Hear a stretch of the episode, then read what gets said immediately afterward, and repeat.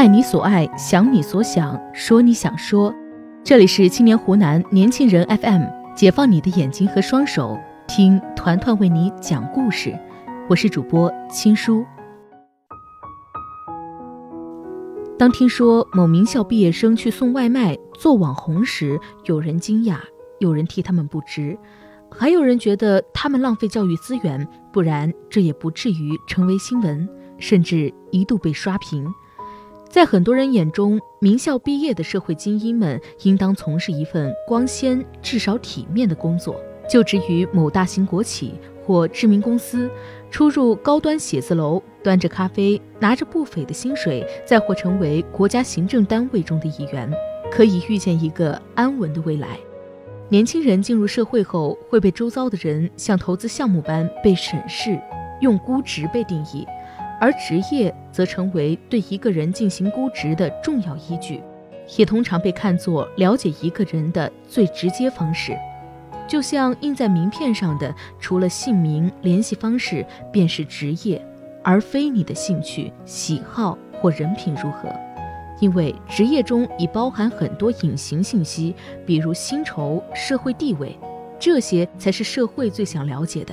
甚至一个人的能力界限、发展前景也就此被一锤定音，这也就不奇怪，为何很多人把职业看得很重，甚至从孩子幼儿园时期就开始准备竞争，希望下一代能在各个学段脱颖而出，冲出重围，冲进名校，选择一个就业前景好的专业，最终的目标是选择一份好工作，成为人上人。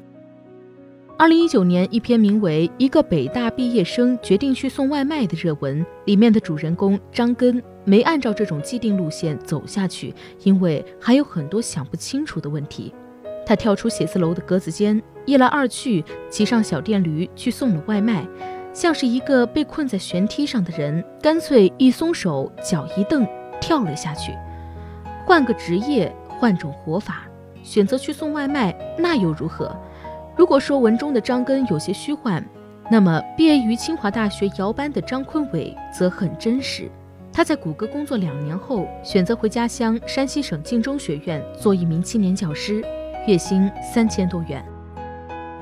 后来他在接受媒体采访时解释：“我不愿意像成功学说的一样，为了成功舍弃一切。我想在工作之中融入爱好，想在工作之外有自己的生活。”这是个人的选择，从中也可以隐约感受到这一代群体的焦虑，以及他们对职业、人生意义的再思考。比如去做网红的名校毕业生李雪琴，她有段话让人印象深刻。有人说北大毕业当网红，你就这么想红？是啊，怎么样？比起当一个光鲜亮丽的白领，李雪琴说：“我更想做让人快乐的事。”这话。听起来很飒。当名校毕业生最终没能按照世俗的想象成为体面的白领，当事实的运转最终与社会的偏见背道而驰时，还是会有人质疑、批判他们的选择。但我们或许应当为他们去尝试、去探索的无所畏惧点赞。正是他们的勇敢和突破，创造了当下更为多元、包容的社会环境。职业的本质是劳动。本就不分高低贵贱，无需被学历所束缚，也不应被世俗的偏见定义。它其实是对自己、他人和社会最务实的探索实践。白领、蓝领或没有领的劳动者都值得尊重。可能有人会讲，送外卖、当网红，那受这么多年教育做什么？那么努力干嘛？这并不矛盾。教育的意义是在这个过程中让你认识自己。认识周遭的世界，努力的目的是在于有更多的选择，可以选择自己喜欢的，尝试自己想尝试的，而非一定要选择别人定义的最好的那份工作或职业。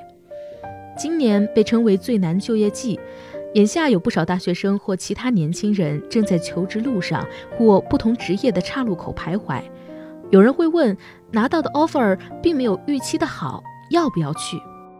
其实每个人内心都早已有自己的答案，只希望在选择的时候，你我都能遵从自己的内心，尊重每个职业，不要轻易被世俗的偏见或眼光所裹挟，也不要给人生下什么定义。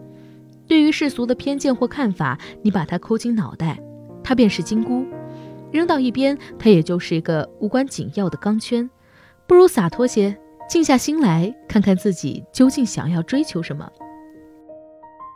团子们，你在做职业选择的时候，有过哪些犹豫的时刻呢？对于正站在人生路口的自己或他人，有什么想要分享的呢？来评论区留言告诉团团吧。对于职业究竟适不适合或喜不喜欢，道听途说不如躬身一试。不要怕试错。有句话说，人生不多走几道弯路，哪来那么多风景？我们下期见，晚安。